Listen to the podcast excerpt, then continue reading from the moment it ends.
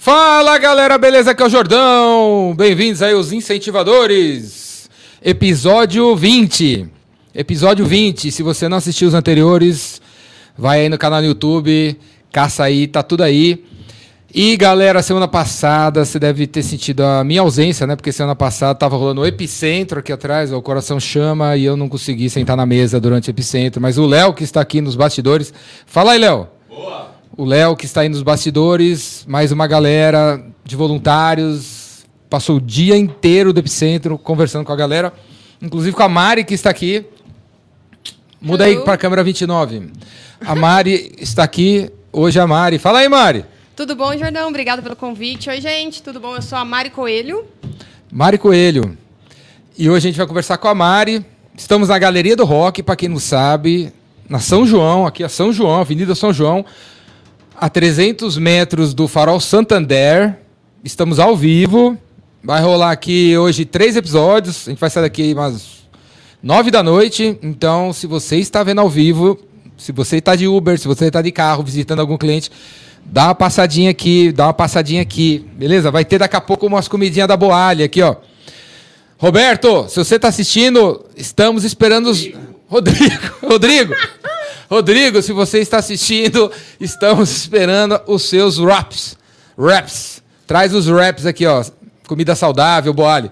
Olha, eu posso errar o nome dele, nem tá patrocinando nada. O Rodrigo, Roberto, Renato, Robson, Rodolfo, traga comidinha pra gente, raps da Boali, galera. É gostoso, é comida boa, hein? Comida boa. Certo? É. Então, eu ainda não conheço, ó, eu nunca comi nada da Boali. nunca comeu nada da Boali?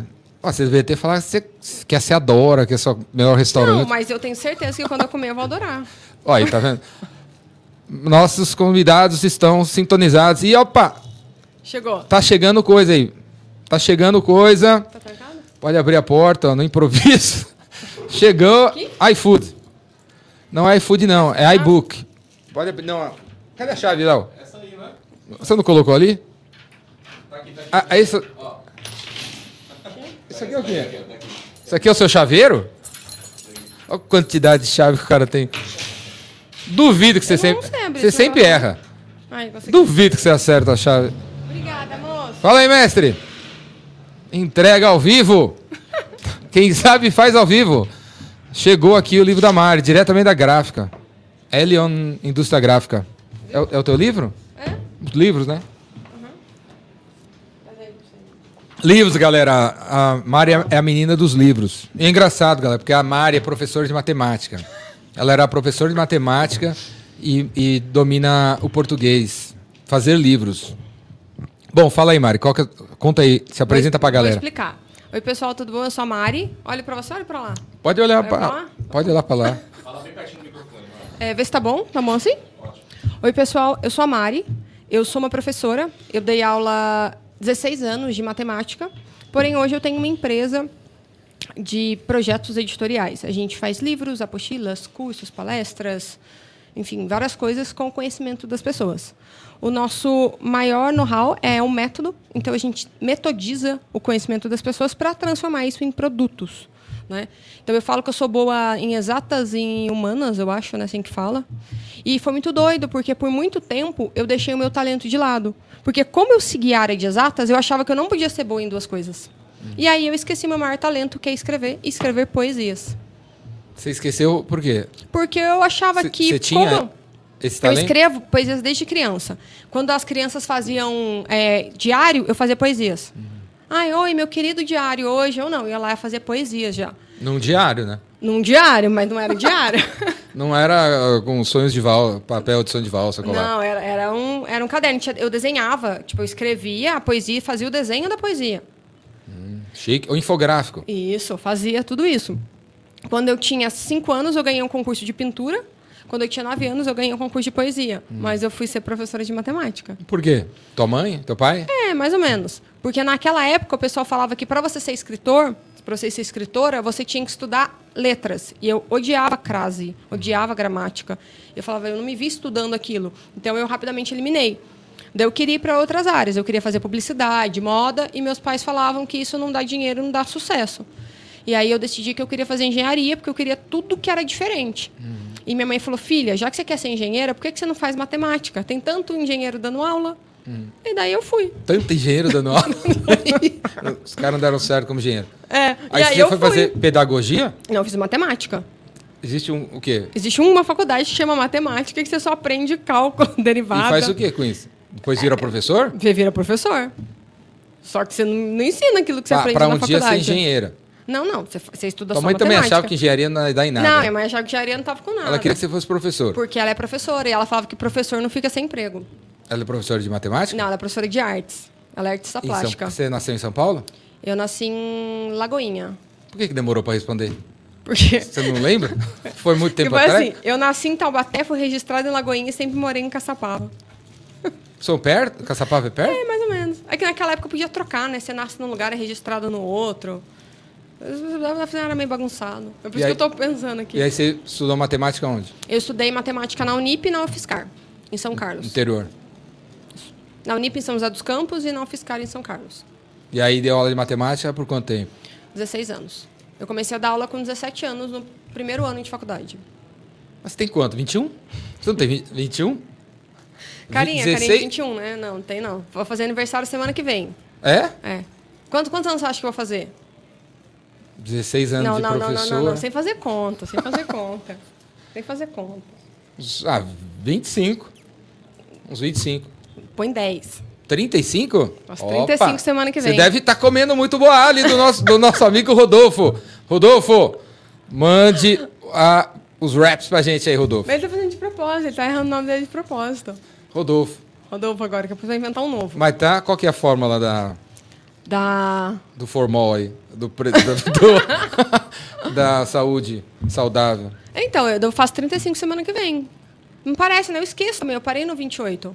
Eu, eu esqueço que eu já tenho 35. Às vezes eu falo meu marido, fulana tem a minha idade. Ele fala, amor, você não tem mais 28, né? Eu falo, nossa, é verdade. Esqueço. porque se você escreve poesia, você deve ter 7 anos de idade mental, né? É, mais ou menos, porque tem que escrever com a, a pureza, né? Quando você escreve poesia. Mas que hora que Ah, que horas que entrou a poesia? é, então eu, largou escrevo... a matemática? então eu comecei a dar aula de matemática com 17 anos. 16 anos dando aula de matemática. É. Pra que E eu nunca. criança pequena. Não, era mais adolescente. Eu comecei dando aula para criança pequena, mas eu fui para adolescente. E eu sempre ensinei a matemática de um jeito muito lúdico. Você era CLT em algum lugar aí? Não, eu não era CLT, não. Eu era funcionária pública. Hum. É a mesma coisa? Não sei, deve ser pior ainda, né? É. Você não pode sair nunca. Eu era, eu era contratada é, em CLT. De vez em quando chamavam. São uns. Não, sabe o que, que eu fazia? Já dica pro pessoal. É, eu Dica comecei pra conseguir trabalho. Eu Pra, comecei Pro resto da vida. resto da vida. Concurso. Eu comecei dando aula é, eventual. E o que acontece? Se você fica esperando para ser chamado para dar aula, você não vai dar aula nunca, porque o professor falta em cima da hora e eles vão dar um jeito para resolver. O que, que eu fazia? Eu ficava na escola das 7 a 1 todo dia. Como Esperando. faltava um monte de professor, eu dava aula o dia inteiro. Mas só de matemática. Não, quando você dá aula eventual, você dá aula de todas as matérias. Tudo? Né? De tudo. Você só não pode dar aula de educação física. Aí você chegava lá e. Era o professor, faltava matemática, professor de português, você dava aula. Você conseguia, sabia. Nem Dominava sempre, o assunto. ne- Nem sempre você dá aula do que. Você do ficava que- meia hora fazendo chamada, né? Não. Você faz uma dinâmica, você pega uma coisa que o professor deixou. É meio um tampa-buraco, né? No meu primeiro ano foi meio tampa-buraco. Depois eu fui dar aula de matemática mesmo. Aí, na, na época que eu tinha, tava na escola, quando o professor faltava e aparecia um substitutivo, eu sabia que não ia acontecer nada. É, então. É mais cara ou menos né, ia isso. só ficar enrolando. Não, mas eu dava aula. E como eu dava aula de matemática e ninguém sabe matemática no contexto geral, o que, que eu fazia? Eu ensinava a regra de sinal, eu ensinava alguma coisa para os alunos. Pensei que você falava que ensinava poesia pros, pros Não, não, eu já escrevi, mas nessa época eu já tinha esquecido. O que, que acontecia? Na faculdade de matemática eu escrevia muito bem. Eu ia muito bem na aula de filosofia, sociologia, redação. E os professores achavam muito estranho, porque normalmente quem é bom em matemática é muito ruim na escrita. E eu fazia lá em 10 minutos um texto e tirava 9, 10. Eles olhavam assim, essa menina é estranha, né? Não é possível que ela sabe escrever. E eu era bagunceira ainda para ajudar. É, você está Então- quebrando um paradigma, né? Tem gente É. que se acha bom em matemática e não é bom Sim. em português. Quem se acha bom em português não é bom em Não é em matemática. matemática. As E- pessoas E você foi era bom em matemática e virou bom É, em português. E o que, que acontece? O mundo ele faz isso com a gente. Ele acha que a gente tem que entrar numa caixinha que você tem que escolher aquilo que você é bom. Sendo que não, você pode ser bom em muitas coisas. Porque o que acontece, apesar de eu ter, es- ter esquecido da poesia, o que, que é ser um poeta? É você escrever a vida ou você enxergar a vida de uma maneira mais bonita. E apesar de eu estar dando aula, eu sempre enxergava meus alunos de uma maneira bonita. Eu sempre queria incentivar, eu sempre queria mostrar que eles eram capazes. Eu sempre queria ver o lado bom da situação. Então, apesar de eu estar lecionando matemática, eu estava sendo uma poeta na forma de ensinar. Nossa, ficou qua- bonito ficou isso, bonito, né? Vai, é instagramável Nossa, essa isso, parte. isso ficou bom, gostei. O Léo vai fazer um corte, um nugget. Ô, Léo, faz um corte, ficou. Fala um nugget. A ca- Ele. E qual- Tá animado ali com a poesia. Ah. E qual que é o... Que eh, poetas você lia quando era criança? Nenhum. Poe... De nat... é, poe... é poe... poetisa de natureza. Eu falo, né, hoje que eu escrevo Por que poesias. você não lia- porque é chato? eu- não, eu não, eu não, eu, não- eu cresci numa família que não tinha o hábito de ler, então eu não aprendi Ainda a mais ler. poesia, né? Ainda mais poesia. Eu não. O único livro eu acho que eu lembro que eu li na minha infância foi O Homem que Calculava. Ixi, chato. Ah, legal esse livro. Tá bom? É bom, é um livro bem, bem legal esse livro, você vai gostar. Ele, ele conta os problemas, a história de um cara que vai resolvendo problemas matemáticos e vai ganhando dinheiro com a resolução dos problemas. É bem legal. Tem o os problemas o único famosos. livro que você se lembra que você leu na infância. É, e também teve um de bullying, de. Eu não lembro agora o nome. Mas eu não. Eu não eu- Cristiane F. 13 anos. Não, era um livro assim infantil tal. Eu não me lembro. Então, assim, os, os meus pais, né? Não tinha falam- muito livro em casa mesmo. Não tinha muito livro em casa. Mas sua mãe era professora também. Minha mãe, minha mãe é professora de artes. O que, que uma professora de artes faz? Ela desenha, ela pinta, ela faz jogos, né? Faz né, coisas mais lúdicas. Então eu tenho esse lado lúdico muito forte.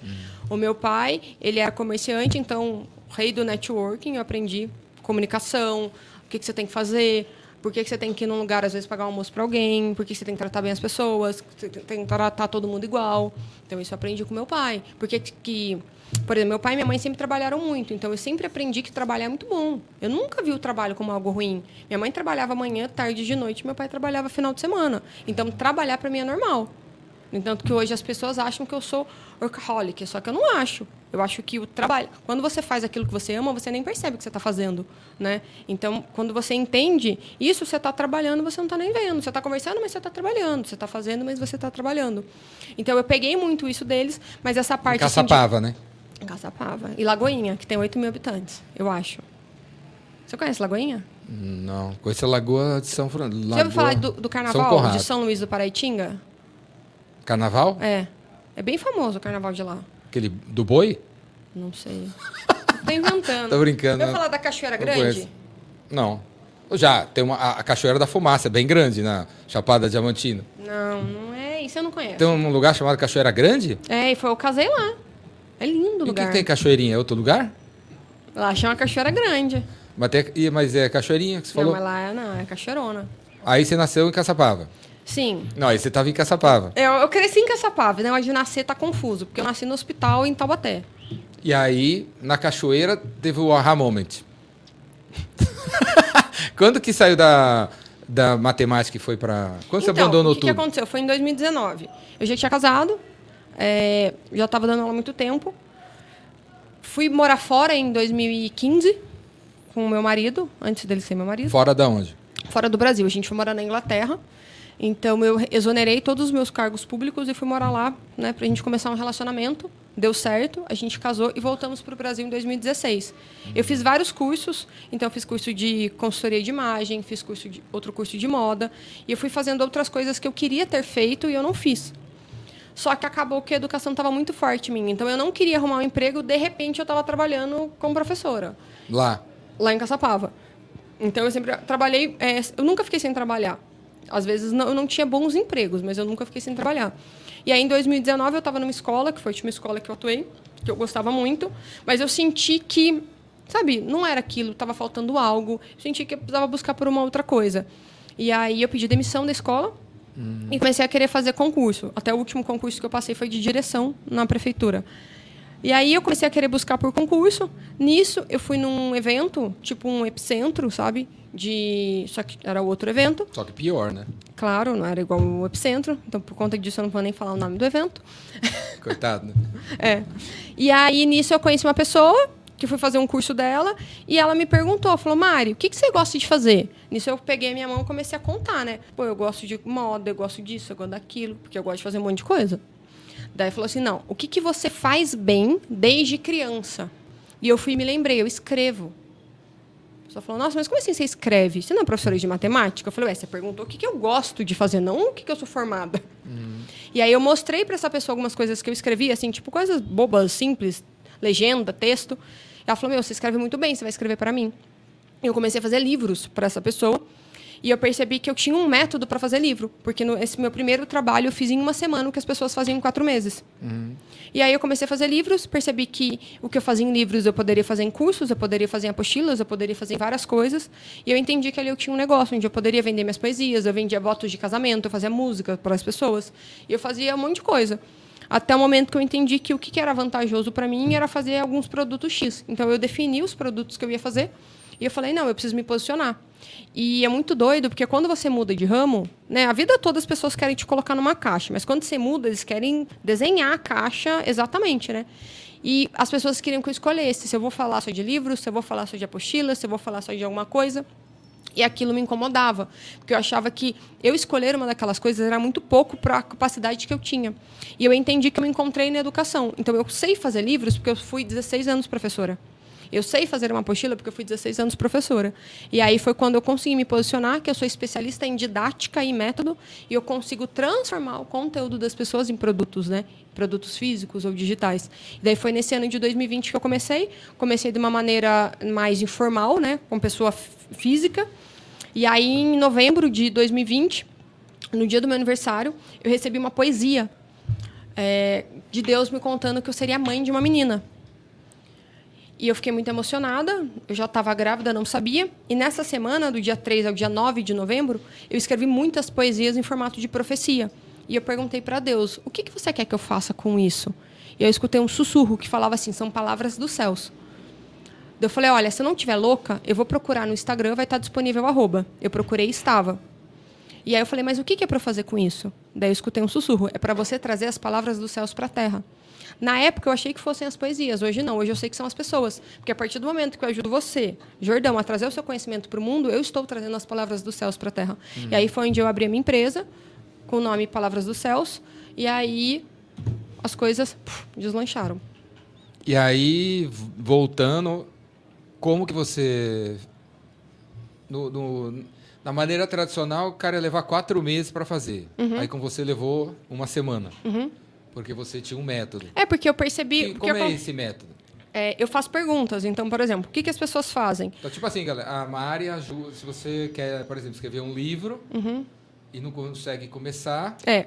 Eu, você consegue eu tenho um método. extrair da pessoa. É, são três pilares. O primeiro pilar é o destino. Igual, quando você vai usar o Waze. Você consegue usar o Waze se você não sabe para onde você vai? Não. Não. Então, primeira coisa, você precisa saber o que você quer. Em um livro, por exemplo, isso a gente aplica em todos os produtos, mas eu vou dar o exemplo do livro, tá? Em um livro, você precisa saber qual mensagem você quer passar. Pô, a pessoa acabou de terminar de ler o seu livro. O que você quer passar para ela? Esse é o seu destino. Se você não souber isso. Tipo assim, o Léo é palmeirense. Uhum. Ele, vamos dizer que ele queira escrever, um sonho dele é escrever um livro sobre Palmeiras. Só que ele não começa nunca e tal, não sabe por onde começar. Uhum. Como é que você. Daí ele poderia virar e falar assim: Ô, Léo, é, o, que, que, o que, que você quer falar do Palmeiras? Ele vai falar assim: ah, eu quero mostrar. Eu quero falar da história. Não, eu quero falar como ser torcedor do Palmeiras mudou a minha vida. Isso é uma mensagem. Entendeu? E aí tá, eu vou, eu vou perguntar para ele, daí eu tenho um destino, não tenho? Ser torcedor do Palmeiras mudou minha vida. O destino Esse é é o quê? destino. Esse é o destino. Depois eu vou pro próximo passo, que é o quê? É o caminho. Né? Quando você coloca lá no Waze, vou vir aqui para a galeria do rock, não vai mostrar um caminho? Vai. Sim.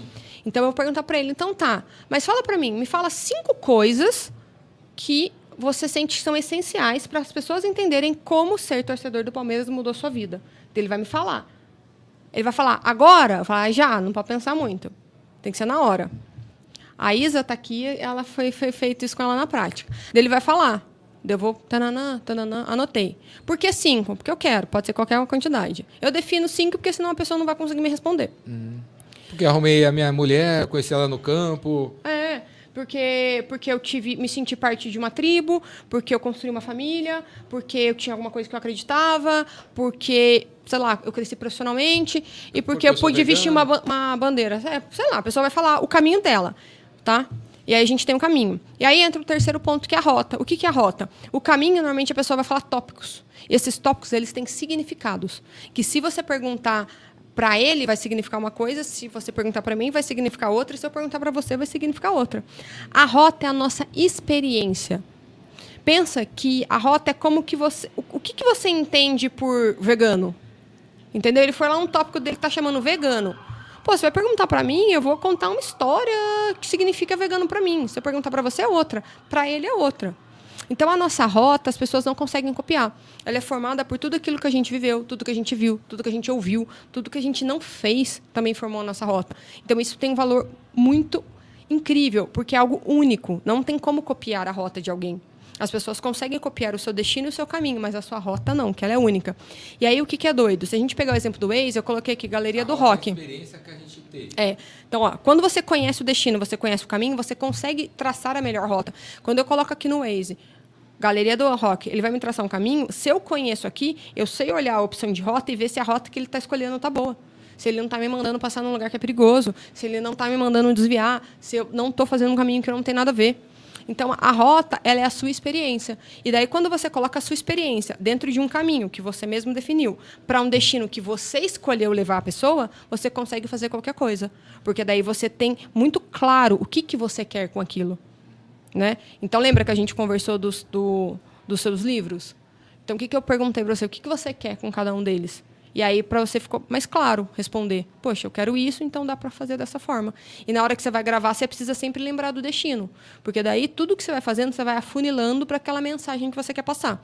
Por exemplo, no caso dele, ele está fazendo um livro do Palmeiras e o primeiro tópico é tribo. Fala, poxa, eu sempre fui uma pessoa que eu nunca tive muitos amigos. Eu era um menino mais quieto, mais tímido, tal, tal, tal, tal, tal, tal. E quando eu comecei a torcer pro Palmeiras, eu comecei a ir nos jogos, eu comecei a ir nos lugares, eu me senti parte de algo. Então isso foi muito importante para mim. Isso mudou a minha vida, tá vendo a mensagem? Isso mudou a minha vida. Por quê? Porque eu que era uma pessoa que eu não sentia que eu fazia parte de algo, de repente eu estava dentro de uma tribo que me acolhia, que me, entendeu? E aí você sempre vai afunilando para aquela mensagem. E nisso você constrói o verdadeiro. Mas é a história dele, né? É, Interessante. fica interessante. Só tem a- essa história, só existe a Só dele, existe né? a dele. E aí é muito doido, porque as pessoas, elas E geralmente os, os livros que tem por aí, você vai ler, tá cheio de frases do, dos outros, né? Uhum. Historinhas dos outros, né? IBM, não sei o que lá. Não tem a história da pessoa, né? E aí fica sem graça, porque já saiu em outro lugar, né? É, e aí- Vira mais um, né? Vira mais um. E aí, o que, que é doido? Que apesar das pessoas não quererem saber a nossa história, porque o, o ser humano ele é um ser egoísta. Ele não quer saber a sua história. Ele quer saber como que ele vai aprender com a sua história. Entendeu? Então, quando você Sim. pega a sua história, você coloca um objetivo e você começa a contar a narrativa com esse objetivo, ele entende que ele não está simplesmente conhecendo você, mas ele está usando do seu conhecimento para conhecer sobre ele. E aí sim, ele tem um motivo para ler aquele livro, ele tem um motivo para fazer o seu curso, ele tem um motivo para ouvir a sua palestra, entende? Igual aqui, eu estou contando a minha história, mas eu estou contando a minha história dentro de um contexto que eu vou ensinar a pessoa a fazer alguma coisa. Então, é, é- fica mais fácil, fica mais palpável. A pessoa ela consegue é, visualizar a transformação que ela está tendo com aquilo, entendeu? Então, se uma pessoa. Quando que uma pessoa deve te procurar? Quando ela quer fazer um livro? Eu Quando ela falo- quer. O que mais? É, se ela quiser fazer um livro, se ela quiser fazer um curso, se ela qui- quiser criar. Ela um- quer ensinar alguma coisa, quer mas não ensinar sabe por coisa- onde começar. não sabe como começar. Se ela quiser é, melhorar ou estruturar uma metodologia dela, que eu falo que a gente trabalha com metodologia de resultado. Eu vejo muitas pessoas falando que tem uma metodologia, Uhum. mas na hora que você vai entender essa metodologia não leva ninguém a lugar nenhum. Uma Porque não tem a- o destino. Não tem. É, pensa que um método. Para tudo você usa essas três. Tudo, porque é o meu três método pilares. de fazer. Porque pensa, pensa que um curso é um método, ele é como se fosse um mapa. Eu quero aprender a falar inglês. Em X horas com não sei quem. Eu vou procurar no mapa quem ensina isso. Se eu não tenho claro a mensagem que eu vou passar, e se eu não me diferencio dos outros, as pessoas vão ficar confusas na hora de procurar. Porque existem dois tipos de coisas que você faz: o que você faz e como você faz. Quando você está me entrevistando aqui, você está sendo um entrevistador. Isso é o quê? Perfe- Perfeito? Existem outros entrevistadores. Mas quando você coloca a sua essência, você está sendo como. Não tem como outra pessoa me entrevistar como você.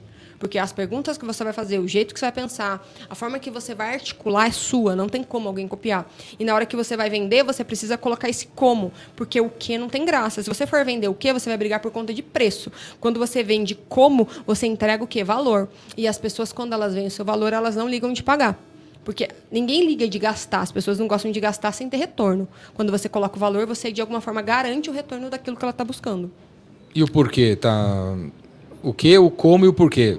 Faz parte o porquê dessa, dessa sua conta aí? Não, eu, eu gosto muito do que e do como.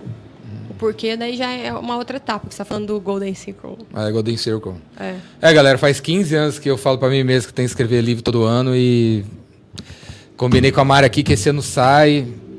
Eu falei pra mim mesmo, todo dia 29 de dezembro eu vou lançar um livro, que é o dia do meu aniversário. No dia do meu aniversário eu vou dar um livro e eu vou fazer, finalmente, eu vou, eu vou vai rolar, galera, vai rolar.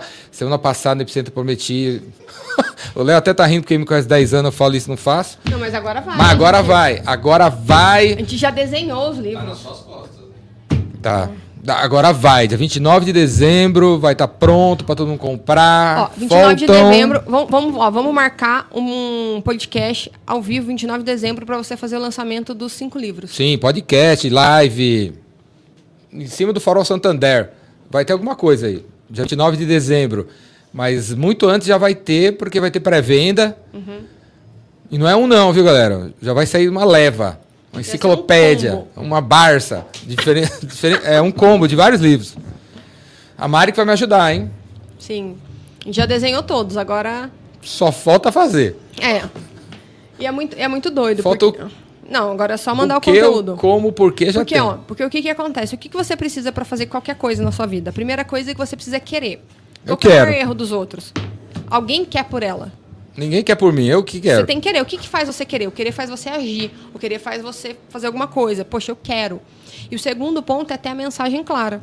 Se você quer e não tem a mensagem clara, você não consegue executar. Então, quando você quer e você tem a mensagem clara, a Mari te ajuda a executar. É, não, então, não é só livro, é, é cursos. Ó, a gente faz. a gente- hoje a gente tem quatro produtos nas empresas. Então a gente tem os livros. A gente faz livros de duas formas. Do zero, que eu falo, né? Que é o que a gente vai fazer com você, quando você vai construir o conteúdo para fazer o livro.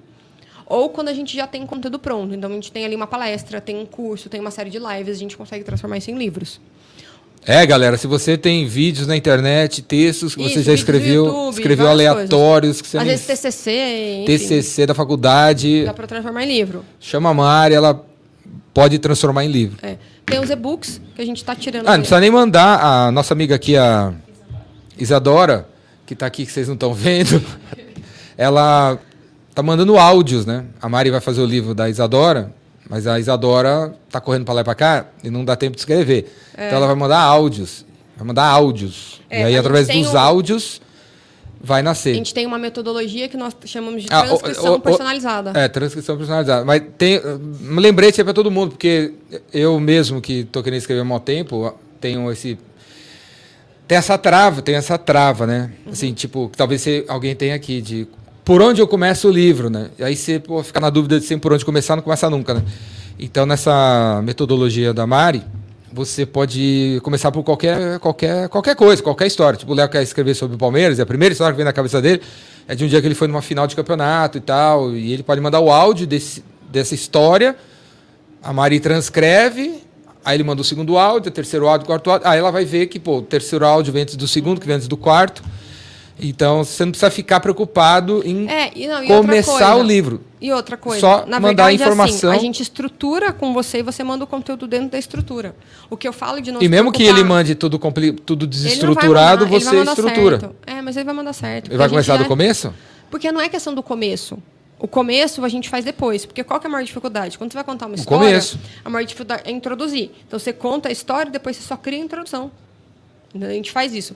Igual você falou dos livros. Tem um livro que a gente fez para o Joel. Na verdade, do- dois cases bem interessantes do Joel. Um foi esse livro que ele lançou agora, que foi o Chega de Groselha. Então a gente entrou no Instagram dele, pegamos as frases dele e fizemos um livro. Ficou assim, sensacional. E o outro é um livro que é, não está disponível agora no mercado, mas a gente fez ano passado, que era uma apostila. Ele mandou 84 áudios e a gente fez a apostila para ele. Né? No entanto, gente, aproveitando falar do Joel, tem a Metodizei, que é a empresa né, que a gente tem junto, que a gente faz, né, a gente se juntou ali para conseguir escalar mais e conseguir atingir mais pessoas através desse método. Temos a formação Metodizei também, onde a gente ensina as pessoas como que faz isso. E, E por é- sinal, a Isa também participou. Quem? A Isadora? A Isa também foi. A Isa, gente, ela começou a trabalhar... Metodizei. Metod, metodizei. Metodizei. Ela começou a Ponto com ponto trabalhar... BR. Metodizei.com.br. E aí, o que, que você vai dar pra galera aí que tá assistindo? Se você está assistindo os, in- os incentivadores, a Mari vai. Você me manda um oi no. Fala, oi, eu estava no podcast do Jordão e a gente faz um, alguma coisa legal pra vocês. Para a próxima turma, que vai ser a última turma do ano, em dezembro. 12, 13, 14, em Alphaville, presencial três dias. É um, cu é um curso? É um curso presencial. Você podia participar, né? Para os caras aprender até a- o método? É. Para eles terem, serem profissionais de método? Primeiro ele se tem que aprender para fazer para você, depois você aprende a fazer para os outros. Ah, tá. Mas não é pra, é, ele pode vender o, o Mas ele serviço. pode. Tem, teve, Ou- teve, teve algumas pessoas lá que já estão vendendo. Elas já manjaram, já entenderam tudo e já estão vendendo o próprio método. Para fazer método para os outros, entendeu? E de onde você acha que esse lado seu matemático ajudou a. Aonde que eu acho? Ajuda no português. Como é, como é que. No português eu não sei, mas ajuda muito na comunicação. Por quê? Eu ensinava matemática. Ó, eu fiquei 16 anos ensinando para quem não queria aprender. E por causa disso eu aprendi a ensinar. Sim. Entendeu? Então, imagina uma professora de matemática de adolescente. Nenhum adolescente quer aprender matemática. Então, eu criava os contextos para conseguir ensinar. Então, por exemplo, eu ia ensinar porcentagem para os alunos. Eu não ensinava porcentagem, eu ensinava eles como que eles convenciam os pais a comprar um tênis na promoção. Então, eu, eu fazia sempre de uma forma diferente. E eu sempre ouvi muitos alunos. Então, quando eu ensinava um conteúdo novo, eu perguntava: alguém fez diferente? Sempre quem levantava na mão e vinha para frente e me explicava o jeito que eles tinham feito. Então, isso é mostrando vários caminhos dentro da minha cabeça. E eu aprendi a criar métodos, né? métodos de ensino, metodologias, para poder ensinar qualquer coisa. E como eu fui muito tempo professora também eventual, mesmo quando eu já dava aula de matemática, eu dei aula de outras coisas eu tinha que aprender como que eu ensinava aquilo. Então, por exemplo, eu também sou habilitada a dar aula de filosofia, que eu acabei fazendo né, pedagogia e psicopedagogia depois. E a filosofia é uma matéria que, do jeito que eles colocam no conteúdo, ela é muito chata. E eu, eu acho a filosofia muito interessante. Então, eu trazia a filosofia para o dia a dia. Então, tudo isso que eu ia fazer, eu tinha que metodizar para conseguir ensinar. Eu tinha que conectar as coisas. Poxa, como que eu vou pegar esse conteúdo e fazer de uma forma interessante para que aquele fulano consiga entender o que eu estou dizendo. Né? E se você for pensar, curso, livro, palestra, tudo que a gente faz é uma conexão do que a gente quer ensinar para ser interessante para o outro querer ouvir. É meio chato conviver com você, assim? tipo, eu acho que isso é legal. Você botar. é, é, tem método pra tudo? Nunca, eu não sou. Se eu Ó, entrar, entrar no banheiro da sua casa, Nunca, todo mundo sabe. se você me convidar pra sua casa, se eu Você vai, botar você o sapato feliz, no lugar tem- errado, você vai brigar? Não, eu não sou metódica. Ó, que doido. Eu sou uma pessoa que fala- faz de método, mas eu não sou metódica. Eu sou uma pessoa que faz livros, mas não leio. O que mais? Eu sou uma professora de matemática que trabalha com escrita. Eu sou tudo bagunçada. Eu acho que eu vim pro mundo para mostrar pros outros que as coisas não têm regra. Tipo você, assim, também, entendeu? Pra mostrar que os bagunçados funciona. Por quê? O, qual, qual que foi a minha dor? As pessoas querem colocar você na caixinha. Só que o seu jeito dá certo. O nosso jeito dá certo. É só você ser você mesmo. Qual que é o problema das pessoas? Eles vendo alguém que deu certo e eles querem ser igual fulano. E daí não vão fluir. Se não vai fluir, não vai dar certo. Eles não vão conseguir fazer, não vão conseguir criar identificação, não vão conseguir, é, conseguir executar, porque eles não estão sendo eles mesmos. Eles estão sendo a cópia de alguém que deu certo. É, essa parece ser a sua missão, né? De verdade, né? A pessoa tem que ser ela mesma. Fazer a- ela é As única. pessoas querem falar, se comunicar e, Igual e no fim outros. acaba copiando os outros, né? Sem querer ou por querer falar. Sem querer. As frases são dos outros. E assim. e- E, e organizar é cansativo, né? É cansativo organizar as próprias ideias para fazer um curso, uma palestra, Eu um acho livro. legal. Sim, mas acho que a maioria precisa de alguém. Então, mas daí tem um ponto. O que é cansativo? Só é cansativo fazer uma coisa que a gente não sabe. Entendeu? Daí você não sabe, você procura quem sabe. Assim, tem um monte de coisa que eu não sei fazer. Igual, eu sou péssima. Por, por incrível que pareça, eu não sou boa com planejamento. Pra mim. Eu sou boa, eu sou boa pra organizar coisas pros outros. Por que, que, É sempre assim, né? por que, que eu não sou boa de planejamento pra mim? Porque na minha cabeça. Eu, eu conheço uma pessoa que tem um método pra É, isso. por tem quê? que ter uma, um caminho. Um de- Já ouviu falar do Waze? rota. Por quê? Tem uma na, rota, na um minha caminho. cabeça, você fala assim, Mari, vamos planejar a sua semana. Eu não faz sentido eu planejar minha semana. Mas a hora que você pede para planejar um livro para você faz sentido, porque a gente tem um objetivo. E por que, que eu vou planejar minha semana? Eh, Por que, que eu tenho que ser assim? Por que, que eu não posso ser livre? Se eu quiser mudar, eu tenho ali minhas obrigações, eu cumpro com as minhas obrigações, mas eu não gosto de rotina, eu não gosto de coisa engessada. Eu gosto de ser livre. Tudo que me prende me sufoca. Eu gosto de ser livre, eu gosto de, de ter o meu horário. Até eh, esses dias a, a menina que trabalha comigo pediu minha agenda aberta. Eu falei para ela, jamais. Qual, Isadora? Não, a outra, a Nath. Ah, Ela por isso foi falou- mandado embora. Você botou Isadora no lugar. Não, ela falou, Mário, por que, que você acha de Ó, mandar não sua agenda pedir, não aberta? vai falar isso, hein, Isadora? Não O que pede que você não. acha de mandar sua agenda? Mas assim, eu entendi a visão dela. o que, que você acha de mandar sua agenda aberta pra gente é, colocar as pessoas na agenda? Na minha cabeça eu falei pra ela, jamais. Ela, por quê? Eu falei, nunca que alguém vai ter controle da minha agenda. Eu vou ter controle da minha agenda. Entende? Então eu, eu não gosto, assim, de, de me sentir limitada. Já basta a academia que tem hora pra ir, né? E a filha agora, Penélope Ah, Charmosa? ela é linda. Você não conhece ela ainda pessoalmente, né? Não. Ela é linda, gente. Ela é coisa. Eu falo, assim, ela é a rainha do network. Por que Penélope? Por causa da Charmosa? Não, é porque eu Vocês dei aula muito tempo, né? Maluca? Não, eu dei aula há muito tempo. E cada nome, quem é professor vai me entender. Cada nome você lembra de uma peste. Você fala, Júlia, putz, essa, Hum. Você, essa quer, deu você trabalho. quer que ela seja lembrada pelo quê? Por ela, não quero que ela me lembre outra pessoa. Ela é única. Mas que lembra alguém, né? Não, ela é única, ela tem que ser lembrada por ela. apenas. Qual vai ser o apelido da Penélope? o Qual que é? ela, o que ela quiser, pode Hoje, ser. hoje vocês chamam. Qual, vocês chamam... Hoje chama ela? Penélope. É? Comprido, né? Tem gente Ah, que chama. Eu, legal, eu único, ensinei né? ela a falar PP, porque é fácil, né? E tem um amigo nosso que chama ela de Pan. Não sei porquê, mas ele chama ela de Pan. Vai entender, não É. dá pra saber. Mas, achei aí, com a chegada legal. da Penélope, Continua. tá limitando o teu tempo, Nunca. tá? A Penélope é maravilhosa. A Penélope dorme a noite toda. Por enquanto, né? Vai dormir. Dorme a noite toda, ela dorme Você vai à dar tarde. aquele remédio. Você esqueci o nome. Mas é que assim, é, gente, é, assim, dentro do nosso Não, mas isso é dia, legal você falar. Eu queria que você falasse disso aí. É. Você tá, ela- a Penélope tem um ano. Um ano e três meses. Aí você está empreendendo. Isso. Começou agora. E a filha nasceu. Isso. E aí, como é que você está lidando com tudo isso? Assim, é, Porque a às vezes as mulheres esperam chegar num Não, patamar para ter ó. filho, sei lá. É, Como é que cê- primeira cê não- coisa, existe sempre uma base para você conseguir fazer as coisas, né? Então, a, a minha base é o meu marido. né? Ricardo, né? É o Ricardo. Ah, podia ser, né? Por quê? Quando a, tu- tudo aconteceu, né? Eu estava grávida, eu comecei, então assim, a gente cresceu na, na minha gravidez e fora as empresas que o Ricardo tinha.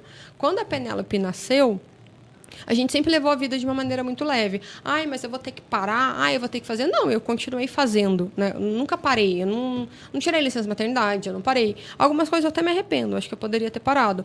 Mas a gente continuou fazendo. Então a Penélope, ela acompanha a gente nos lugares. Ela vai com a gente, ela está com a gente. A vida, ela não precisa ser difícil.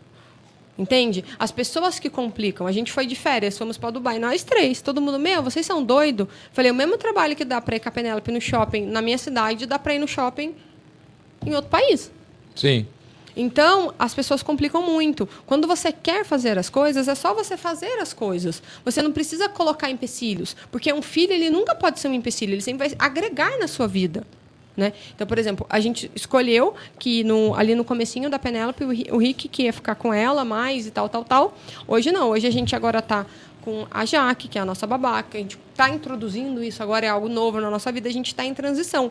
Mas você consegue fazer tudo dentro do limite que você mesmo construiu. Então, se eu virar e falar que a Penélope ela sempre vai ter que dormir às sete, e aí a minha vida vai se limitar às sete. Se eu falar que ela tem que dormir tantas horas por dia, aí a minha vida está mais livre para eu conseguir colocar como que minha vida vai ser. Então as pessoas elas são muito engessadas. Eu acho que a vida ela pode ser mais flexível, mais leve. Não precisa ser engessadinho. Todo dia a Penélope vai tomar café da manhã, vai almoçar, vai jantar, vai comer seu lanche, vai tomar banho, vai escovar o dente, vai, sei lá, a gente vai ter que trocar ela muitas vezes. Mas isso não quer dizer que a gente tenha que sempre estar fazendo isso no mesmo horário, no mesmo local e do mesmo jeito. E a vida de empreender é assim: você pode estar ganhando dinheiro de várias maneiras, com várias pessoas, fazendo vários projetos e não perdendo a sua essência. Então, eu acho que essa questão muito de ah, a mulher não pode empreender porque está grávida é muito uma crença que alguém colocou para você fazer isso e. E como é que você lida com essa coisa assim? Acho que muita gente aí pode. Assim, Hum. O empreendedorismo, você não tem ideia do. é, não- você não tem assim uma previsão do futuro, né? Uhum. E aí você teve a filha e você. Como que você lida com essa coisa assim? Ah, o futuro, sei lá, meu. O que vale é o presente. A filha está aqui, eu estou É. empreendendo. Como eu falei, Mas a, é- a minha gente- cabeça. sabe, ela... não tem gente que fala assim, pô, mas é, e o futuro? Você vai ter dinheiro para botar na faculdade? Você está empreendendo? E se não der certo? Você não tem É. eu emprego? tenho muito. Como é que você está lidando com isso aí? Eu não tenho muito esse negócio na cabeça, tá? Eu acho assim. Do poxa, futuro, sobre o futuro, não tem? Não. Eu, não. eu sou uma pessoa que eu trabalho assim, eu não sei o que eu quero, eu sei o que eu não quero. Então eu não, eu não fico planejando metas para bater. Eu fico definindo coisas que eu não quero fazer e faço o que eu quero fazer. Eu sou, minha cabeça é um pouco diferente. Só que, claro, a partir do momento que você tem uma filha, você tem que começar a pensar. Então, apesar de na minha cabeça não funcionar assim, eu vou ter que me forçar a funcionar assim pensando nela. Entende? E eu acho que isso é legal, porque até essa semana mesmo eu estava conversando com meu marido sobre algumas coisas que a gente vai fazer. Por quê? Porque agora a gente tem uma filha e a gente tem algumas coisas que a gente precisa se preocupar. Então você cria um planejamento pelo cenário que você está tendo, mas você não inventa o cenário por conta do planejamento, sabe? É igual dieta. Você não se adapta à dieta, a dieta se adapta a você. Você não se adapta ao planejamento, você cria o planejamento que funciona para você. Faz sentido? Ou não? Ah, sim, deve- deve- acho que é melhor, né? Sei. Senão você acaba planejando negócio, você nunca vai conseguir fazer. Você nunca vai conseguir. Então, assim, agora a gente está nesse momento e tem muitas coisas que às vezes eu não sou boa que eu vou ter que aprender. Então, talvez, igual, eu não sou muito boa em planejar, mas se vai ser necessário para minha família, para minha filha, para várias coisas, eu vou apre- aprender a fazer. Não aprender, né? Todo mundo sabe planejar. Eu vou só parar e me dedicar a isso para conseguir fazer com excelência, entendeu? Se uma pessoa que está nos escutando quiser fazer um livro, Uhum. quanto tempo leva para sair, ficar nesse- chegar nesse formato aqui De dois a quatro meses. Vai depender dela. da pessoa? É, a gente já fez livro em 15 dias, mas é que depende muito do cliente, do perfil, do conteúdo. Esse daqui, Basta mandar áudios. basta mandar áudios. Áudios. É, a gente consegue transformar 5 horas do conteúdo em livros. Cinco horas de áudio em livro. É. Por exemplo, esse daqui. Quantas é páginas? Cinco horas de áudio em livro. 100, e 120, 150. Esse daqui é um livro de poesias que eu peguei só umas anotações que eu tinha e juntei e fiz um livro. É recente esses dois? É, mais ou menos. Na verdade, eu não lancei nenhum dos dois ainda. É que eu. Não pense, seja. É. E esse daqui são as poesias que são mais inspiradas ali em Deus, são, tem um cunho um pouquinho Não mais... leia este livro, é muito arriscado. Por quê? Ah, Por que, que é arriscado? é uma copy, né? Por que, que é arriscado? É um gatilho mental? É, ué. Poesia é arriscado. É porque tem bastante Você poesia... vive ou apenas existe? Por isso, né? Porque aí o cara vai. É, tem muita poesia soco no estômago, entendeu? A maioria, na verdade. Para ser autêntica, você não precisa de maquiagem. Legal. É é umas poesias assim, meio soco no estômago, não é nada muito. Porque igual quando você fala de poesias, aí você pensa que é algo. Ah. E de onde veio esse Instagram Fala Mais Mari? Galera, o Instagram da Mari é Fala Mais, Fala Mais Mari. Na verdade, eu queria o Mari Coelho, né? Não estava disponível. E daí tinha uma moça que trabalhava junto comigo e ela fazia umas hashtags. Um dia ela foi e fez uma hashtag assim, Fala Mais Mari. Eu guardei aquilo, falei, pô, isso é bom. E aí quando eu fui criar um novo Instagram, eu fui coloquei Fala Mais Mari. E é isso. Palavras dos Céus. Esse aqui você acha que é o livro da tua vida? Esse daí? Esse é o primeiro? Não, esse daqui fez, saiu primeiro. Esse é o segundo. Mas eu tenho mais uns É quatro porque é o, no- é o nome casa. da mensagem que você Mas recebeu. aí vai ser Palavras dos Céus um, dois, três, seis, não sei. Tem que pensar. É, tem vários livro céus, aqui, né? é, esse daqui tem a. Esse tem um cunho social. Todos, todo o valor arrecadado dele eu vou doar para uma instituição carente. Ó, eu folhei aqui. Deus apareceu em seis lugares. Tem muito. É muito, muito religioso? Esse Você é muito religiosa?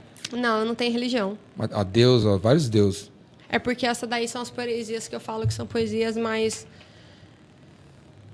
inspiradas por Deus, sabe? Tem um cunho ali um pouquinho mais para um momento de meditação, um momento de oração. Quer ver? Ó, tem uma aqui, tem história bem legal. Lê uma aí que você acha legal. Eu vou ler. Aqui. Essa daqui. Chama DNA. Vai lá. O que corre em suas veias? O que está dentro do seu corpo? Será que em você corre sangue ou é algo apenas oco? Não acreditar te afasta de viver, mas mesmo na incredulidade, eu não abandono você. Céu e terra, o mar e o ar, tudo é um conjunto que Deus fez para te amar. Aproveite, mas não rejeite. Você veio para reinar. O que corre em suas veias é meu próprio DNA. Ó. Se a gente der isso aqui pro Alexandre Bane, ele destrói, hein? Sabe o Destrói. Bane? Transforma no hip hop. Ah, então assim, é... Mas Você fica. é, quando você está escrevendo a poesia, você fica. Rimou essa poesia, né? é, mas isso daqui, Mas você fica poesia- encanada em rimar, tu- tá tudo rimando aí, não, né? Não, por exemplo, essa daqui, ó. Não fomos criados, não, não fomos criados para viver embaixo de teto. E a prova disso é que vivemos sob o céu. Aí não tem rima. Não tem, mas é bonito. Fica no suspense, né? Entendeu? Próximos capítulos. É. E assim, tem, tem umas que rima, tem outras que não rima. Eu acho que a, a sonoridade é importante, mais importante que a rima. A sonoridade, ficar assim é. Entendeu? Então, assim, tem várias, e cada uma tem, tem uma história, tem alguma coisa que eu escrevi, tem algumas coisas, sei lá. Não dá muito para saber. É, é meio... Esse é o primeiro, esse é o segundo. É. E aí, se alguém quiser comprar, compra onde? No momento, a gente só está com ele disponível na Eduz, o, o PDF, o livro físico ainda não. Mas aí o pessoal pode mandar uma mensagem no meu Instagram, que daí eu mando o link. Porque também não está disponível em nenhum lugar, que se você for procurar, você não vai achar o link. Muito fácil comprar o livro da Mari. Ela não quer não, vender. eu mando o link, Não gente. é quero eu vender para ninguém. lançamento ainda. Aqui eu pedi para trazer para te dar, não para vender. Mas daí se alguém quiser comprar, eu mando o link, ué. A nossa biblioteca aqui, galera. Ó, só tem galã, viu, galera? Só pode vir nesse podcast quem é escritor. É, só, só quem é escritor, senão não.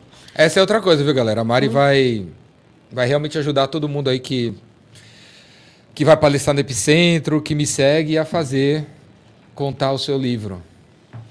Organizar o que tem dentro de você, né? Sim. Eu acho que essas minhas poesias, eles são mais assim, tipo, reflexões, sabe? Pra você, tipo, abrir e você ah, poesia ler. é legal pra caramba, né? E você lê e você fala, pô, legal, tal, e não sei o quê. Não sei. Aqui, ó. Você tem umas irônicas, assim? Tipo, Milor Fernandes? Sei lá, devo ter. Aqui, ó. Tem dias que um. estou deprimida, outros cheia de flor.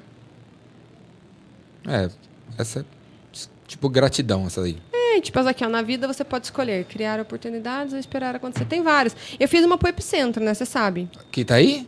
Não, aqui não, né? Não, não eu fiz sei. antes. Que é aquela lá. É, coragem é fazer agir o que está no coração. Ó, chique, hein? E fiz duas. E fiz a outra que é assim, generida- generosidade é gerar dignidade. Você fez aonde? Fez agora. Não, eu fiz antes da minha palestra lá. Ah, você fez lá? Não, um, um dia antes. Que daí eu vi lá o tema, da hora que eu fui montar minha palestra, daí me veio essas. Galera, a Mari palestrou no Epicentro. Logo mais vai Tá o vídeo da palestra da Mari vai estar disponível aí no canal do Epicentro. No momento está na- no, no vídeo streamado aí que tem 12 horas de duração.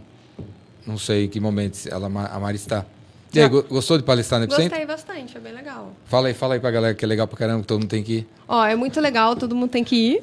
A gente fez uma dinâmica lá.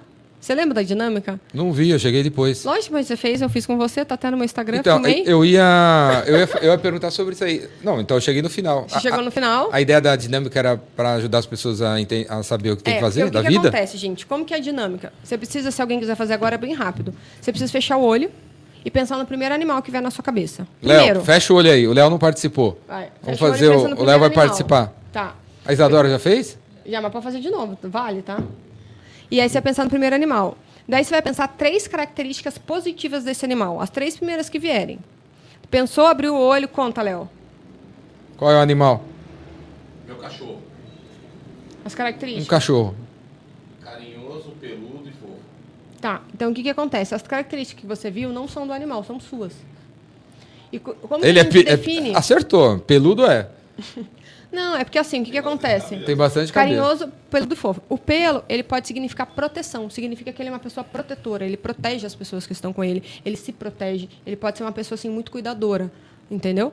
E o, e o fofo não é necessariamente só a questão do fofo. É questão de uma pessoa que ela tem um cunho muito é, carinhoso, muito generoso, muito querido. muito Ele é muito preocupado. Ele quer fazer as coisas para para cuidar das pessoas. Não sei se faz sentido, porque eu não conheço ele tão bem, se ele é assim. É, Ele é assim? Ele é assim? sim. Entendeu? Então, assim, é. Quando, quando você. Quando Mas eu quem falo... que vai falar que não é, né? Só- são só coisas boas, né? Não, mas às vezes, às vezes a pessoa é mó grossa, eu tô falando que ela é carinhosa. você vai falar que não. Mas o que, que acontece? Quando a gente começa a se enxergar em outro ângulo, nós conseguimos nos ver. Quando a gente, quando alguém, quando eu pergunto para ele assim, falo, Léo, fala para mim como você é, ele não vai conseguir me falar as- essas características, porque na cabeça dele ele acha que é bobeira, ele acha que não tem nada a ver, ou talvez ele até não enxergue. Mas quando eu falo para ele pensar no animal e descrever um animal, é, ele consegue se ver através de um outro ângulo. E ele consegue ver sua verdadeira imagem. Porque o que nós vemos é o nosso reflexo. E nem sempre o nosso reflexo é aquilo que nós somos. Então, eu acredito muito nisso. E é difícil se enxergar. É difícil se ver. Porque a nossa visão ela foi corrompida por tudo aquilo que a gente viveu, pelas coisas que a gente ouviu, por aquilo que nós não conseguimos fazer. Então, constantemente, a gente precisa estar renovando aquilo que nós somos para ser, de fato, quem nós viemos ser. Entende? Então, quando você faz essa dinâmica, parece que, poxa, é, vem um fio de esperança. Tem uma história muito engraçada do epicentro da dinâmica. Eu te contei, da vaca? Contei, né? Não, Não? não sei. Teve um cara lá que assistiu a palestra, dele veio falar comigo, né? Falou, Ele- falou, não. Falei, né? Ele falou assim, pô, Mário, eu gostei tanto da sua palestra, mas eu fui uma vaca. Eu vi uma vaca. Eu vi uma vaca, e a vaca, eu vi a cor da vaca, o chifre da vaca e o rabo da vaca. Eu tô meio chateado. Eu não sou uma vaca, né? Sou uma vaca. Daí eu fui e falei pra ele, ah, vou falar o que eu tô sentindo, tá? Qual que foi a cor da vaca? Daí ele falou, ah, é uma cor que não existe. Como que foi o chifre? Ele falou, ah, era um chifre diferente. Como que era o rabo? Ele falou, o rabo arrastava. Daí eu falei assim, ele tava com duas funcionárias. Eu falei, olha, a cor da vaca que é diferente, significa que você é uma pessoa que se destaca. Você não é um qualquer um, você é encontrado facilmente na multidão pela sua essência. Quando você fala do chifre diferente, significa que a sua maior habilidade está realmente na sua cabeça, mas não é uma habilidade de inteligência normal, mas sim uma habilidade de visão, você consegue ver além. E quando você fala do rabo arrastando, o rabo ele também significa defesa. E quando você pensa no rabo arrastando, significa que você forma um adorno de proteção em você e em todas as pessoas que estão com você. Daí eles ficaram assim, ah, ele é assim, tal, não sei o quê. Daí ele falou, pô, eu falei, e vaca é prosperidade, né? Ele falou, pô, legal. Ele até mandou é. mensagem no Instagram, oi, Mário, eu sou a vaca. Marcou, né? Marcou. Entendeu? É, podia abrir um epicentro. É, a vaca do epicentro. Mas essa, Hum. esse conhecimento todo dos bichos é da, é da época que você fazia parte do jogo do bicho, é? Você ganhava dinheiro com o Uh-uh. Eu jogo do fiz, um, bicho? eu fiz um curso em 2021 que você aprende a profetizar na vida das pessoas. E daí isso era um dos exercícios para você profetizar na vida de alguém. É, é, essa era uma pergunta que eu ia fazer. Do... Então, o cara quer escrever um livro ou lançar um curso, mas nem ele sabe o que, né? Ele gosta disso, disso, disso, ou não gosta de nada, né? Então, um exercício como esse ajudaria ele a... É, porque A assim, ter um norte do que ele qual é gosta ou não é, gosta. qual que é a maior dificuldade das pessoas? Elas acham que elas vão fazer um curso, elas vão fazer um livro, elas vão fazer uma palestra, elas têm que encontrar o propósito da vida delas e falar sobre aquilo e nunca mais elas vão poder trocar. Não. Você. É, dentro- e enquanto não encontra, não faz nada, né? Não, ó, só pra você ter uma noção. Ó, filma aí, filma aí, Léo. Mostra o tio passando aí. Tipo assim. ó, só pra você ter uma noção. Tá regando as plantas aí. A gente fala 20, uma média, tá? De 20 mil palavras por dia. A página de um livro. Mulher, não. Ia falar Mulher mais, mas vamos, a gente tá na 200 média. mil. Uma página de um livro tem aproximadamente 300 palavras. Então, a cada três dias, todos nós falamos um livro de 200 páginas. E por que, que a galera tá querendo miguelar um? Entendeu? Então, assim, você pode fazer um livro e depois você faz outro, depois você faz outro. O problema é que existe um peso muito grande nas coisas, né? Tipo, ai, faça um, tenha um filho, plante uma árvore escreva um livro. Tire um ano sabático, sofra, escreva. Não é assim, as coisas não precisam ser difíceis. Eles acham que para fazer um curso a pessoa tem que ter uma faculdade, um mestrado, um doutorado para ser capaz de fazer um curso e ensinar alguém. Não, A Isadora tá rindo aí, ó. Alguém deve ter dito isso pra ela. com certeza. Marido? Cara, a Seu gente pai? nasceu mundo. O padre? né? Nós nascemos professores. Você tem irmão? Eu? É. Tenho. Você já brigou com seu irmão, né? Opa. Então, quando você briga com seu irmão, você já está ensinando alguma coisa para ele, boa ou ruim. Então, o tempo todo a gente está ensinando e aprendendo, ensinando e aprendendo, ensinando e aprendendo. Um livro é o quê? É uma maneira de você ensinar.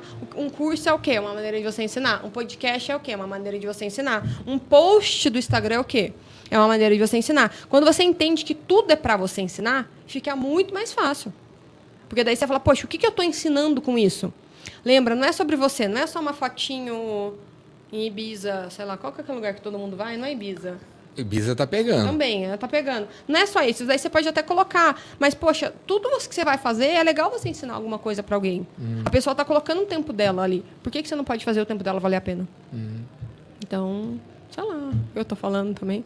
Não, é isso aí. É isso aí. Mas, fa- mas fala mais do Epicentro, puxa o saco aí do evento. Tá, então tá, o Epicentro, gente, é um evento. Foi legal? Foi muito legal. Foi a primeira vez que eu fui, eu não. Você não foi, né, Isadora? Aí. Mas é que ela não estava trabalhando comigo, agora ela vai no próximo. Agora tem que fazer tudo que a chefe obedece. É, pede, né? Então, o que, que eu achei muito legal do Epicentro? As pessoas, elas acham que tudo tem que ter regra. E a regra é não ter regra. Então, é... Quem o- se dá bem, se destaca, não seguiu regra nenhuma. né? Igual, por exemplo, o Jordão tava contando pra mim, on, foi segunda, né, que a gente conversou, que o pessoal tava todo lá planejando um negócio pra quem que ia subir no caixote, ia gravar podcast, e ele falou, quem quer? Então vem. E é assim, às vezes, é igual na sua vida. Às vezes você está querendo começar no marketing digital. Mas, poxa, como que eu faço para ter 10 mil seguidores para começar no marketing digital? Por que, que você quer começar no marketing digital? Por que, que você não começa com o seu vizinho? Por que, que você não começa com quem você tem contato no WhatsApp? Então, o Epicentro ele mostra que a vida não precisa ser difícil. É muito uma filosofia que eu acredito. Vamos fazer as coisas que são possíveis do melhor jeito que a gente consegue.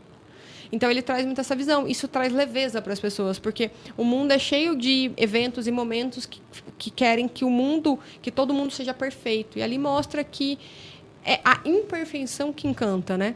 É. E não a perfeição. Por que, que todo mundo ama bebê? Porque bebê é rota, solta pum, e faz umas caretas, do nada tá saindo um ranho, e aí a gente acha fofo. Isso tem chulé, e você cheira o Sim. chulé, acha que é legal.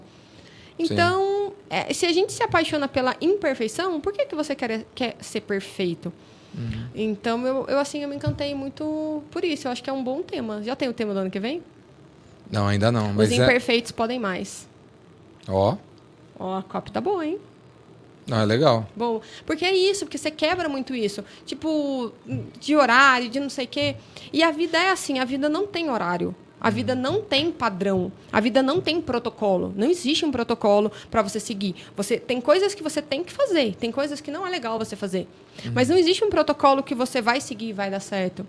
Porque o que funciona para um pode não funcionar para o outro. Mas você tem seu método de dizer aí, ó, que Mas dá é certo. diferente, eu vou fazer dar certo um livro. Entende? E outra, dentro do meu método, eu tenho que adaptar muitas vezes, porque cada pessoa é única. Por que, que eu mando a pessoa fazer áudio, vídeo ou es- ou escrita? Porque cada um vai- fluir de um jeito. Eu crio uma estrutura que eu criei algo base que funciona para todas as pessoas. Então eu falo assim, ó, tem que ser cinco. Daí a pessoa fala, ai, mas o meu só tem quatro. Eu falo, não tem problema, pode ser quatro. Tem que ser cinco. Ai, mas o meu tem sete. Não tem problema, pode ser sete. Imagina se eu fosse engessada e falava, não, tem que ser cinco. A pessoa, mas eu não consigo deixar cinco. Ah, então você não vai mais fazer o livro comigo. É isso que eu tô querendo dizer, entendeu? Você tem ali um protocolo base, mas o protocolo ele foi feito para ser quebrado. Ele é para te nortear, para você saber o que você tem que fazer, não para você seguir na risca. Qual a, dif- a diferença entre, a- entre o seu trabalho e um ghostwriter? Ghostwriter. O expli- ghostwriter, ghostwriter. Ghostwriter. Explica o pra galera aí. ghostwriter, Tá ele na- é um escritor fantasma e ele faz seu livro por você. E as pessoas têm vergonha de falar que contratou um ghostwriter. Aqui na empresa, a gente metodizou o ghostwriter e a gente não faz por você, a gente faz para você. Nós pegamos a sua essência, a sua matéria-prima e deixamos ela em uma outra forma para que outra pessoa possa acessar. Você acha que se eu mandar para um ghostwriter, ele vai escrever de um jeito que eu vou olhar e ah, isso aí não sou eu. Se mandar para você, eu vou receber de volta. Não, e eu falar. não, eu não posso falar, eu. porque são vários ghostwriters. Eu vou pegar o que você me mandar e vou trabalhar em cima disso. A gente não vai criar algo para você, a gente não vai inventar alguma coisa, é o seu conteúdo. Se a gente sentir falta, eu vou te perguntar, você vai mandar. O ghostwriter vai muitas vezes ele faz pasteurizar, assim. é, eu não, eu não vou dar um exemplo. Às vezes o. é, já- aconteceu, gente, não são todos, tá? Pelo amor de Deus. É, quando eu comecei trabalhando, qual foi a minha sacada? Eu comecei trabalhando como ghostwriter, mas eu fui e pensei, o que, que significa um ghostwriter? Escritor fantasma. Eu falei, eu não quero ser uma escritora fantasma. Por quê? Porque ninguém indica um escritor fantasma. Então eu fui metodizei o ghostwriter e mudei meu posicionamento. E aí eu fiz um trabalho diferente. Pode ser muito similar, mas não é a mesma coisa.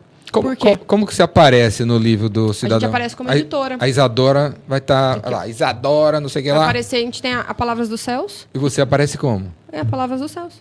É a sua marca. Isso. E aqui também, né? A gente aparece aqui na. Marca do teu negócio.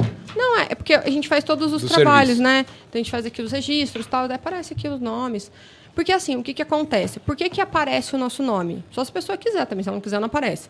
Porque a partir do momento que eu faço um livro para você e eu assino um livro, significa que eu estou colocando o meu na reta por você. Então, eu estou assinando o design, eu estou assinando a correção, eu estou assinando a produção, mas você é o autor. Se eu não coloco meu nome e o seu trabalho fica bom ou ruim, eu não vou estar nem aí, porque meu nome não vai aparecer. Mas a partir do momento que eu ponho meu nome, eu vou garantir isso, entendeu? Então, o nosso nome é só para a pessoa sentir que ela tem um respaldo legal e jurídico de uma empresa séria do negócio dela.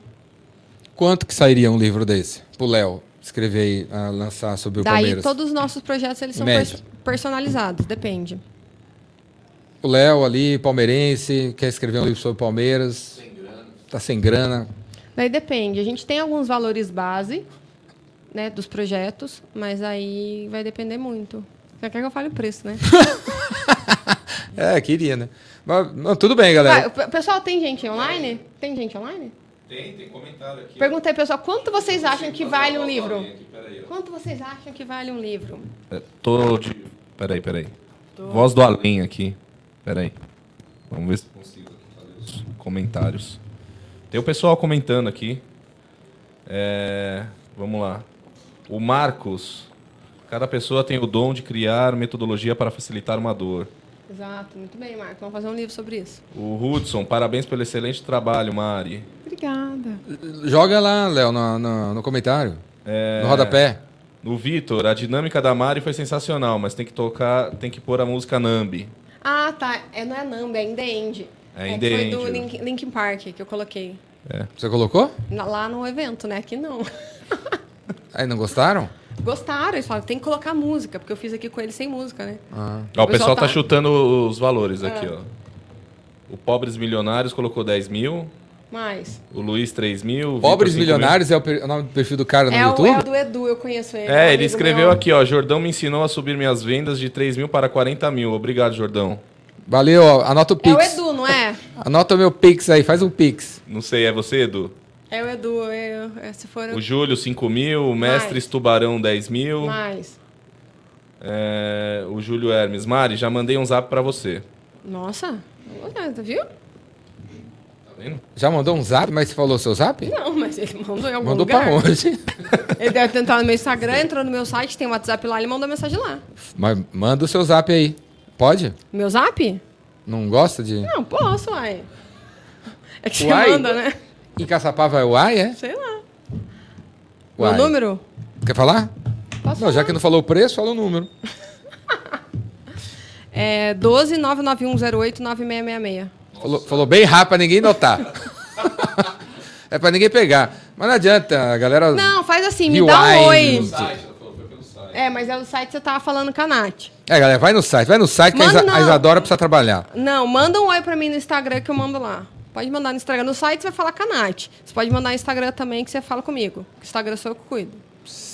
E depois da Nath vem a Isadora. Né, É que é diferente. Ó, antes que eu me esqueça, todo mundo que vem aqui ganha uma palheta do Ai, Jordão. Eu te dei? obrigada. Te dei no Epicenter? Já, mas vou fingir que você não deu, porque eu vou ganhar outra. Ó, Isadora, vou dar pra você. Você toca? Não. Tô incentivando. Os incentivadores. É Sabe incentivar as podia pessoas fazer? a tocar. trazer um negócio aqui e fazer a galera tocar, ensinar tipo uma nota pra alguém. Daí a pessoa fala assim: Meu, mudou minha vida. Eu sempre quis ser. Eu sempre quis tocar violão e o Jordão me ensinou a tocar três notas no podcast. É, eu vou trazer, boa. Legal, não é? sim, é. na sim, eu vou trazer o violão. Pelo menos o violão. Sim, eu vou trazer o violão Isso é legal. Não, eu vou trazer. Aqui tá meio apertadinho, mas eu vou trazer. É, mas é legal.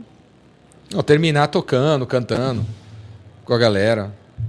Legal, né? Pelo menos eu tocando. Você vai fazer seu livro, Léo? Do Palmeiras mesmo? É sério que você quer fazer do Palmeiras ou não? Quer Não, isso daí era. É, pa- Mas eu sou palmeirense. Tá. Mas se você fosse fazer um livro, você ia fazer do quê?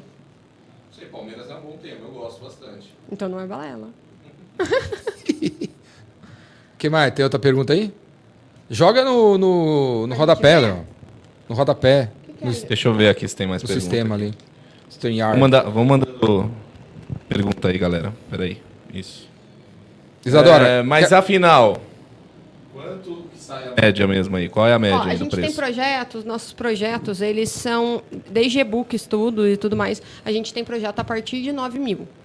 É, galera, e uma coisa legal Partiu. é você, se você é dono de um negócio, se você é dentista, é consultor, é advogado, é arquiteto, tem uma in- indústria de, sei lá, sei lá, tecelagem, você podia escrever um livro sobre a história da, da tecelagem no Brasil, Não, ele pode contar sobre a história do próprio negócio. Os a clientes, história do próprio negócio. de saber, gente. Os clientes adoram ter, Gostam de saber. gostariam de saber. É. E seu cartão de visita poderia ser um livro, não mais um cartão de visita. Sim, daí você pode fazer uma revistinha, você pode fazer um, um e-book com alguma história, você pode fazer um método. A gente também tem a nossa formação Metodizei, que vai estar agora, a formação vai estar a 5K. Lançar seu livro numa livraria da sua cidade. Lançar o seu livro no Chama- Epicentro 2023. 2023. Ou, ou antes, né, galera? Antes vai ter do- outros epicentros aí antes, É, regionais, quem o, sabe. O, o curso, você falou que é sua cidade. 5K, é isso? É, o curso. Que é a última turma que vai ter agora. A última turma do ano que a gente vai fazer do Metodizei. É um curso meu do Joel J, da empresa que a gente tem, a Metodizei. E até lá, quem quiser, quem quiser ir no curso e quiser fazer livro, a gente vai fazer uma promoção especial lá para os nossos alunos. Ó, pergunta do Rodrigo. O gerenciamento da venda do livro fica por conta do autor ou eles assessoram também? A gente é uma editora de publicação independente. Então a gente vende o projeto, mas a gente não faz a venda e todos esses processos. A gente orienta, mas não faz a venda. É você que tem que vender. É isso. Aí para vender faz o Rainmaker, meu curso. Aí você aprende a vender, aí depois você faz o Metodizei para aprender a fazer o que você aprendeu a vender. Ó. Ó, Tem bastante gente online? Tem umas 30 pessoas. Oi, gente. Oi, 30 pessoas. Legal. O pessoal tem alguma pergunta ali difícil pra gente responder? Será? tem pergunta difícil aí, Léo? Manda a pergunta difícil aí, pessoal. A sua voz sai como? Sai tipo assim. uma voz- Agora tá saindo normal. É? Eu tô tipo a voz do além aqui, né? Não mano. apareça. Mas tá aqui. Ainda? O quê? Voz do além. É. Quem é o marido da Isadora? Quem é? Fala, Carlos, marido da Isadora. Será que, o- será que o Ricardo tá assistindo? Ele, ele gosta de ficar assistindo as coisas. Devia, né? É. Ô, Ricardo, espero Amor, que você tá esteja assistindo. Mas ele Amor, vai estar assistindo a minha conta. Ele vai comentar lá, Mari Coelho. Oi, tô aqui. Rodrigo mandou aqui, dá pra fazer um combo? Faz o livro e ganha um remaker? é, o é. vice-versa, né? Pode ser, faz o livro, ganha o Remaker. Aí, ó. Fecha aí até. é, Fecha aí. Fecha aí até fe- fechar o mês. Pobres milionários. Ah. Como vocês fazem para deixar um legado para os filhos ao invés de deixar apenas herança? É, ele tá. Ixi, deixou todo mundo mudo aqui. Ninguém sabe. Né? Eu acredito que o legado ele se constrói pelas atitudes, atitudes, valores e a sua essência que você deixa através de tudo que você faz, não necessariamente em tudo que você construiu. Então é igual eu falei, poxa, eu aprendi com meus pais que trabalhar é normal, que minha mãe trabalhava manhã, tarde e noite, meu pai trabalhava final de semana, isso para mim é um legado que eu vou mostrar para minha filha, que trabalhar é normal. O jeito que a minha mãe trabalhava, o jeito que meu pai tratava as pessoas, isso para mim é um legado. Eu acho que o legado, ele não se constrói, ele se demonstra. Sim, e aí depois de 15 anos você tá lembrando da história do seu pai. É. Do nada. Que é isso? Do nada, que não Sim, é do pra mim também é isso. É, legado é, é deixar pessoas melhores, né? Deixar pessoas com sentimentos melhores, né? É, então isso é um legado. E aí, isso é o que a gente já faz. Daí É, tem uma diferença. Você pode fazer isso e registrar isso em alguma outra coisa, em um vídeo, em um Instagram, em um livro, em um curso, em uma palestra, em várias coisas que daí outras pessoas, além de lembrarem, elas vão ter acesso, elas vão ver, elas vão poder consumir aquilo que você criou. Daí, isso é legal também. Porque daí você ultrapassa a sua geração, né? Que, que, que a lembrança, uma hora, ela fica esquecida. O concreto fica registrado e ultrapassa o tempo. Ó. Ó. Ó, o, o Toninho da Galeria do Rock aqui, ó. Oi, Mandou aqui. Toninho, vem aqui. Fala aí, Toninho. Deve tá atrás. Toninho, você tá aí atrás? Ele deve estar aí na sala de trás aí. É, ele mandou assim. Opa, peraí que o microfone aqui tá ruim. É, é, estou querendo publicar um livro sobre a história da Galeria do Rock. Tem jeito? Opa! Lógico. Vem, ó, já aproveita que eu tô aqui, a gente já fala aqui, já fecha o livro e já. Desce aí, já fecha e lança antes do, no Natal. Antes do dia 29. Antes do dia 29.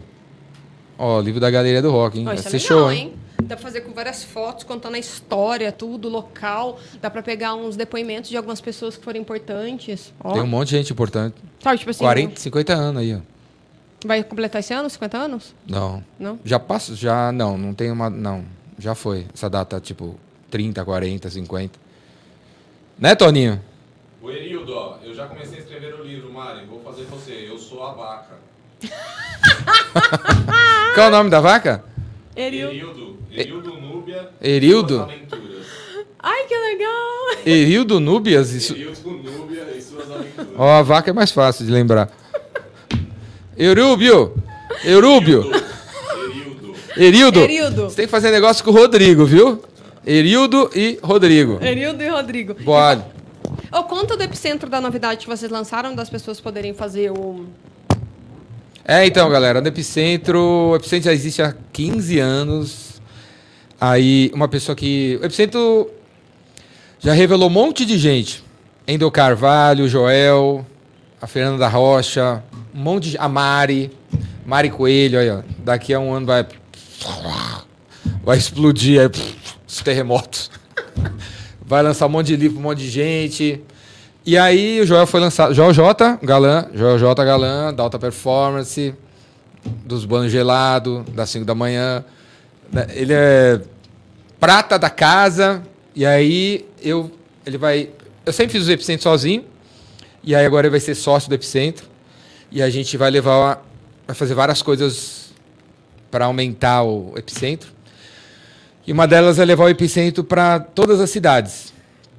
Então, se você está em Piraporinha do Norte, ou em Bom Jesus da Prata, ou em Madre Teresa, não sei da onde, No Macapá, a Conceição tá querendo fazer, Macapá. ou, ou Caçapava, Lagoinha, Lagoão, Cachoeirinha, Cachoeirão, poder, podemos levar o epicentro para lá. então, Você quem pode quiser, ser nosso, nosso parceiro para levar o epicentro para aí. O próximo epicentro é em si- final de setembro. Então, de agora até o final de setembro, a meta é fazer uns 50 epicentros e 50 cidades nesses, cin- nessas 52 semanas. olha que então, legal.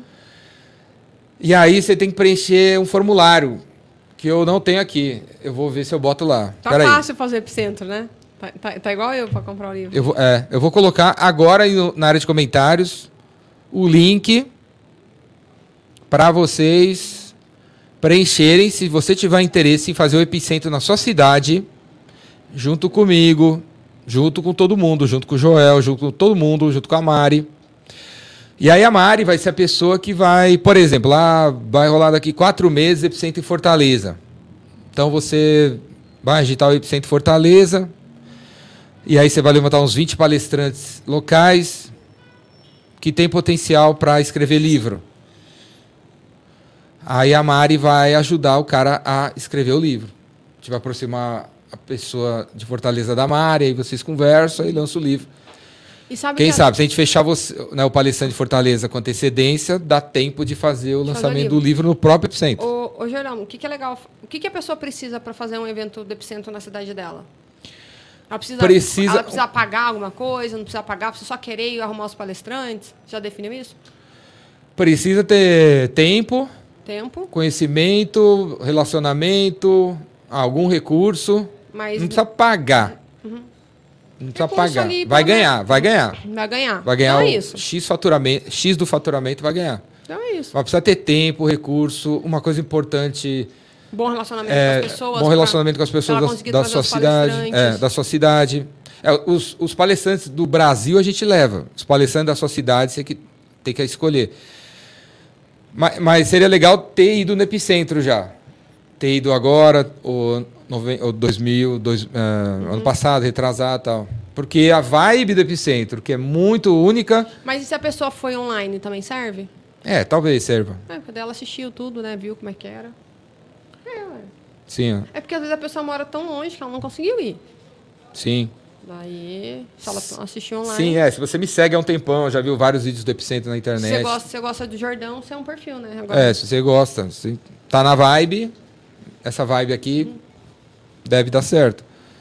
Ó, galera, tô colocando na área de comentários como o formulário para você preencher, para você se candidatar, para você levar o, o epicentro para sua cidade. E se a gente não escolher você, que é de Belo Horizonte, e a gente escolher uma outra pessoa de Belo Horizonte, você, a gente vai contar quem a gente escolheu, e aí você pode colar nessa pessoa que a gente escolheu e ajudar ela a fazer. Você não precisa ser necessariamente, se não foi escolhido a, a pessoa, você pode fazer parte dos voluntários que ajudam essa pessoa a fazer na tua cidade. O, intere- o que interessa é fazer, né, galera? Exato. E não ser o líder, né?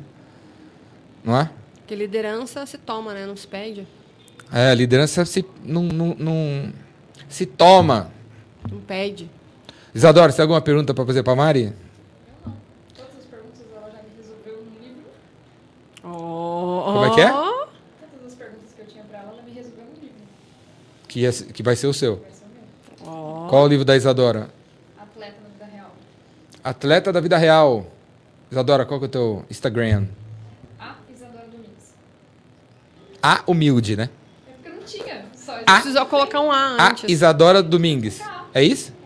A Isadora Domingues, galera. Segue aí. Peraí.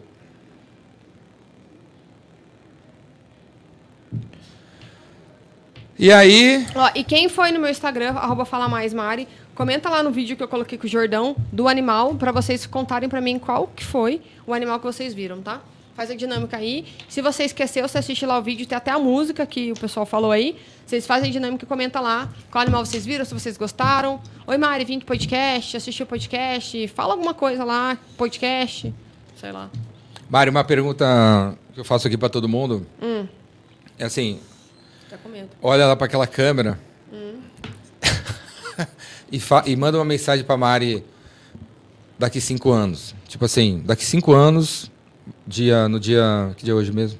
Eu tenho que mandar uma mensagem pra mim daqui cinco anos. É, Logo eu que falei que não tenho metas. É, Não gosto de, falar futuro. é, isso aí. Dia 27 é uma mensagem para Mari no dia, é, assistir no dia 27 de outubro de 2027.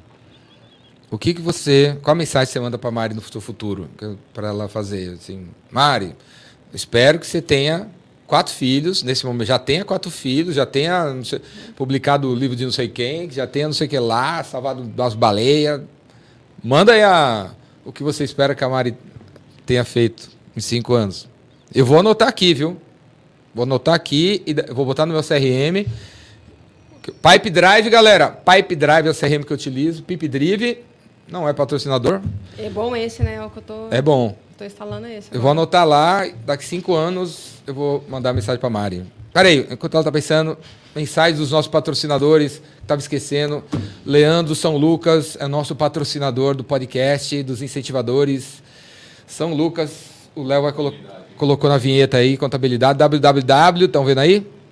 Se você tem um contador que, se você encontrar no shopping, você nem reconhece porque você não vê ele há três anos, porque ele só manda boleto e DARF para você, tá na hora de trocar esse cara aí pelo Leandro, hein? O Leandro tá sempre presente na internet, fora da internet, no seu escritório, com a equipe que atende a tua empresa. O sogro do Léo, que está aqui por trás, está muito feliz com o Leandro, certo?